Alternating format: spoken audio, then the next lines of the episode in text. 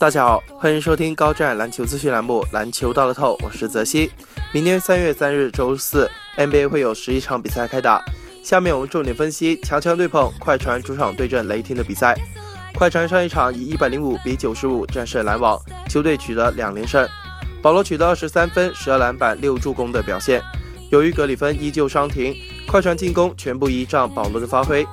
过去七场比赛。保罗场均二十六点一分，十一点四次助攻，压力较大。一旦保罗表现失常或者替补贡献不足，快船就极为被动。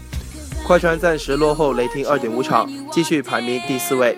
对于快船队来说，他们仍有机会追赶雷霆队。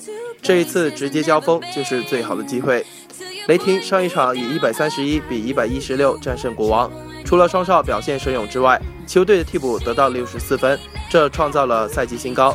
本赛季，雷霆队在替补得到至少三十分时，战绩是三十八胜三负。如果他们的替补们能在洛杉矶保持手感，他们赢球的希望极大。不过，雷霆近四场场均失分高达一百一十五分，单就防守效率不如理想。两队本赛季首回合，雷霆在客场以一百比九十九险胜快船。本场竞彩开出快船让零点五分。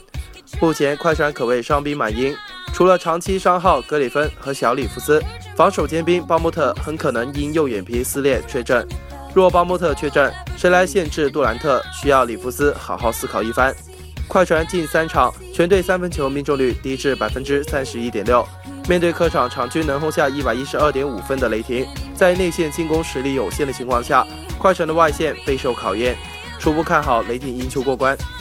针对明天的 NBA 赛场，栏目组推荐服务将提供高质量的赛事分析推荐。欢迎广大球迷继续通过官方客服渠道进行详细咨询办理，人工客服热线：幺八二四四九零八八二三，幺八二四四九零八八二三。以上资讯由篮球大乐透栏目组官方独家提供，感谢您的收听，我们下期再见。